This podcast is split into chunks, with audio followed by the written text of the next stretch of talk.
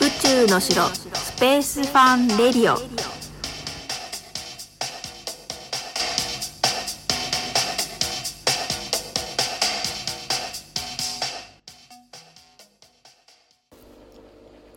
はい始まりました。宇宙の城スペースファンレディオです。2回目にしてジングルを作っちゃいました。私何でもオリジナルにしたくなっちゃうのでもうほんとこれ作りたいとなったらとことんやっちゃうんですよね。で動画は作ってるんですけど音声編集っていうのは初めてであのアプリの使い方が最初全然わかんなくってでもあの悶絶して調べてやってみました。はい、音の出だしとかね一応びっくりしないようには考えてみたんですがいかがだったでしょうか。では今回なんですけど、えー、宇宙教育って何ってことでお話しさせていただきますね。前回は自己紹介をしましてその中で宇宙教育っていうのが出てきましたのでご説明します。宇宙って壮大すぎるあの宇宙なんですけどやっぱり宇宙教育も一言では説明しづらい壮大さです。であえてものすごく簡単に言うと宇宙にまつわるものがみんな教材になって宇宙教育になってますということなんですよね。でもなんか想像がつきにくいですよね。はい。で先にこれを学ぶと何がいいのかっていうのを言ってしまいますと好奇心探求心命を大切にする心想像力思考力判断力表現力センスなどなどいろんなありとあらゆる力がつけられる素晴らしい教育ですっていうことなんですよね。で自然科学の宇宙そのものだったりとか星座とか好きな子多いですがそれは理科としてさらっとではありますが学校で習えますよね。ロケットや人工衛星それから宇宙飛行士の試験訓練生活それから惑星を調べる探査機だとか専門的ではありますが取り上げれば本当にいろいろあります。まあ、例えばですけど一つロケットを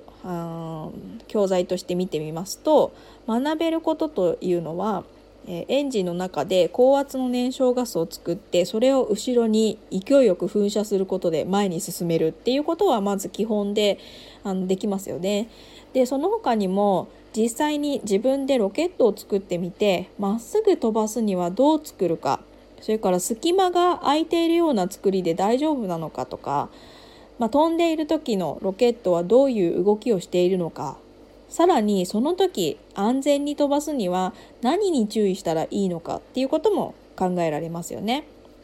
であとこれは私があの宇宙とデザインを掛け合わせたコンテンツを提供しているのでかっこいいロケットを考えてみようっていうこともできます。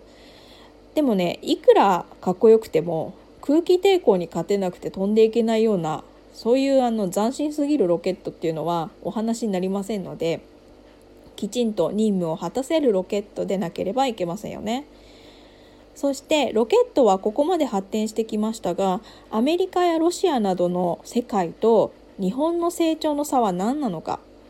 一般的な世界の歴史とロケットの歴史を学ぶとよくわかるんですがそういう点でも勉強になりますよね。でロケット以外でちょっとご説明しますと宇宙飛行士が着ている宇宙服とか食べている宇宙食っていうのも地球のみんなにとって実は身近なんですよっていうこととか国際宇宙ステーションにはいろんな国の宇宙飛行士が集まるので人種も言葉も文化も超えて協力して生きるんだよっていうこと。宇宙飛行士の毛利守さんが宇宙から国境線は見えなかったとおっしゃっていまして平和についても宇宙視点で考えられるっていうのが分かりますよね。今皆さんの生活に欠かせない地図アプリやカーナビは人工衛星が宇宙からデータを送ってくれているっていうこともありますし本当に上げたらキリがないんですよねでも全部大事なことなんですもっと便利な生活ができるようになる何かを思いつくかもしれないし地球以外のところで暮らしていけるようになったら地球と同じように快適な生活を送れるように考えなきゃいけないですよね。宇宙のいろいろなことを知っていくと宇宙そのものはもちろんですが今の自分の身の回りのことに気づいたり考えたりするチャンスを得られます今子どもの皆さんが大人になったらする仕事は会社に勤めてもいいと思いますし自由な発想が活かせるように自分で仕事を作ってもいいと思うんですよね。宇宙だけでも思いつく限りいっぱい仕事があって見えてないところでみんなの役に立っている仕事を知ってもらって将来に役立ててほしいんですね。別に宇宙の仕事じゃなくても今ある仕事でもいいんですけど知らなかった世界を知ってもっとこの仕事こうしたら楽しいかもしれないなっていろいろ工夫したりいろいろ生み出していってほしいなって思っています。で私は難しいなって思われがちな宇宙のことを子どもたちやかつての私のような宇宙に興味がなかった保護者の方に分かりやすく噛み砕いてお伝えするのがミッションなんですね。でそうすることによって宇宙ってなんか面白いんだねって親子の会話が増えたりお子さんがさらに学びを深めようとしてくれたら言うことないですよね。で今アメリカのスペース X 社の再使用できるロケットっていうのが話題になっていますが大人の方にこんなにすごいんですよって動画などをお見せするととっても面白がって聞いてくださってお子さんより目がキラキラする方もいらっしゃいます。仕方なくというかまあ子供が宇宙好きなんでっていう感じでついてきた保護者の方がお話を楽しくされて帰っていくっていうのは本当によくあります。宇宙って科学者とか研究者が難しい数式を唱えていそうっていうイメージがあったりしますが本当はもっと身近で宇宙そのものはわからないことが多すぎるっていうことが面白いって思うとすごくさらに面白くなるのでこれをお聞きの宇宙にあまり興味がなかった方がいらっしゃいましたらちょっと意識して見ていただけたら嬉しいです。というわけで宇宙教育は繰り返しになりますが好奇心探求心命を大切にする心想像力思考力判断力表現力センスなどなどありとあらゆる力がつけられる素晴らしい教育です。あとね、えー、宇宙グッズっていうのも結構あるんですね。えー、まあ、ロケットの形をした何かだったりとか、まあ、JAXA があの公式で出しているものとかもあるんですけどあの中でもですね星が綺麗なグッズとか、まああのね、星座が書かれているようなグッズとかもあるんですよね。で星が好きな方って結構気持ちがあの好きだっていう気持ちがね強いっていう上に人数も結構いらっしゃるので可愛い綺麗な星のグッズとかアクセサリーっていうのがあの出回っていたりしますね。で私は宇宙柄から入ったんですけど本当に見つけたらみんな買う勢いでやっぱそういう根強い宇宙ファンっていうのがいるんですよね。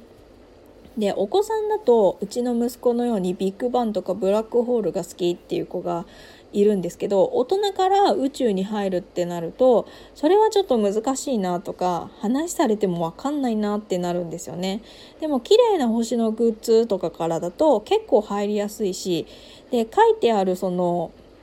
星座が知らないものとかだったりするとこの星座って何座なんだろうとかそういうのが気になって調べてしまいますよね。でそこから宇宙の始まりとか調べたくなっていくので、まあ、よかったらちょっと探して眺めてみてください。そういうところから入れるっていうきっかけもありますね。はいでは今日も宇宙クイズいっちゃいましょうか今日も優しめでいきますはいではいきます宇宙飛行士が船外活動で着ている宇宙服は何キロあるでしょうか？重さですよ。はい。知ってたよっていう方いますかね？うん想像つきますか？なんか見た目結構重そうですよね。まあ、答え知ってるので、まあ、ヒントになるかどうかわかんないんですけどまあ一般的な方でもこの体重の方はいますね。同じ重さの体重の方はいますね。でもちょっと大きいですね。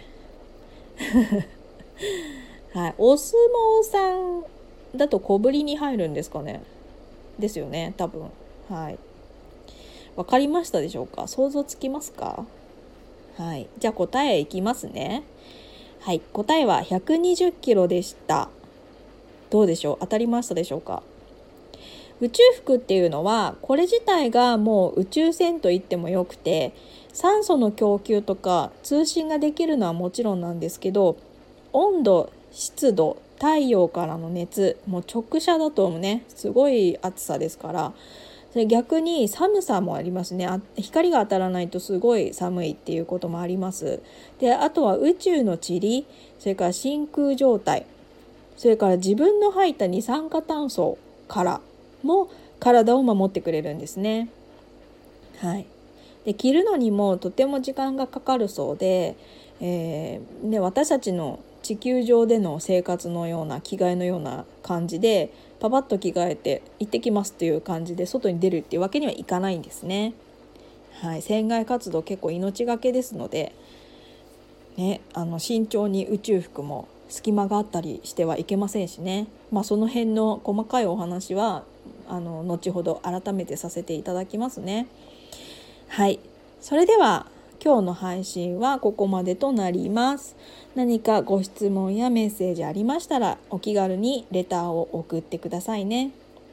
次の配信でお耳にかかりましょう。ご清聴ありがとうございました。バイバーイ